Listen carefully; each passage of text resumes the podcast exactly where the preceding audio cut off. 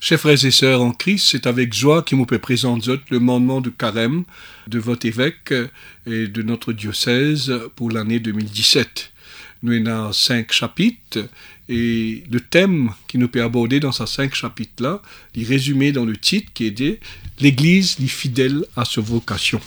Et nous avons une introduction qui introduit le thème qui donne un petit peu un bon paramètre dans lesquels nous capables entamer nos réflexions et nos méditations qui peuvent aider nous durant le temps du carême. Et puis, dans chapitre 1, nous pouvons étudier que ça veut dire être église dans la société mauricienne et comment être église de cette société. Et puis, ensuite, dans le deuxième chapitre, nous pouvons aborder, nous l'église, cette famille anglicane, qui sont l'identité. Et puis, troisièmement, nous pouvons aborder notre euh, thème qui parle de l'accomplissement humain. Et nous tous nous envie d'accomplir quelque chose, mais comment selon le plan de Dieu nous pouvons accomplir Et ça mène au chapitre 4 qui parle du plan divin. Le salut donné en Jésus-Christ.